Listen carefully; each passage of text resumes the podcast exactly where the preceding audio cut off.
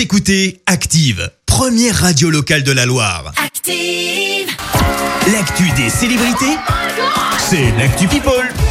Allez, dis-nous tout Clémence, que s'est-il passé Eh ben, on commence par prendre des nouvelles de Stromae, le chanteur belge, Ah. et vous le savez, bah plutôt absent hein, de la scène musicale depuis de nombreuses années. On le sait, il prépare un nouvel album. On ignore encore pour quand ce sera, mais il a donné une interview au magazine belge Max. Je te lis ce qu'il a dit. Je n'ai pas encore de date à annoncer. Je continue à faire de la musique. Je n'ai vraiment, vraiment jamais arrêté. Je travaille et je m'amuse énormément. Je suis conscient qu'il y a de la demande. Mon absence me fait du bien, mais n'est pas définitive.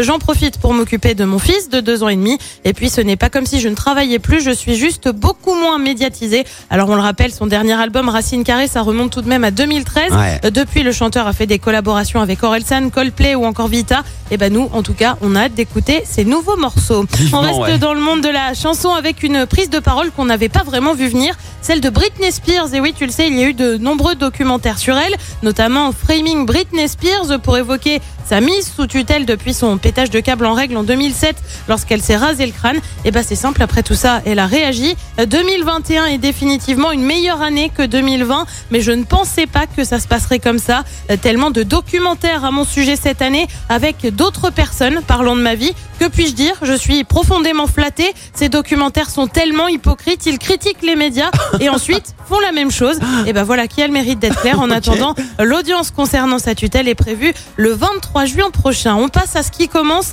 à être considéré comme un nouveau dérapage. C'est signé Loana, la star de télé-réalité, a publié une photo de sa poitrine sur Instagram avec une légende. Gros bisous et bonne journée. Ah, Rapidement, carrément. les commentaires d'internautes ont afflué. Mais pourquoi cette photo? C'est de la provocation. Je n'adhère pas. Bref, pas gagné le retour de Loana sur les réseaux. Et puis, on termine par une petite reconversion professionnelle signée Meghan Markle. L'actrice se lance dans les livres pour enfants. Euh, Son premier ouvrage, The Bench, devrait sortir le 8 juin prochain. Un livre avec notamment un poème écrit par l'actrice à son mari, le prince Harry, le jour de la fête des pères.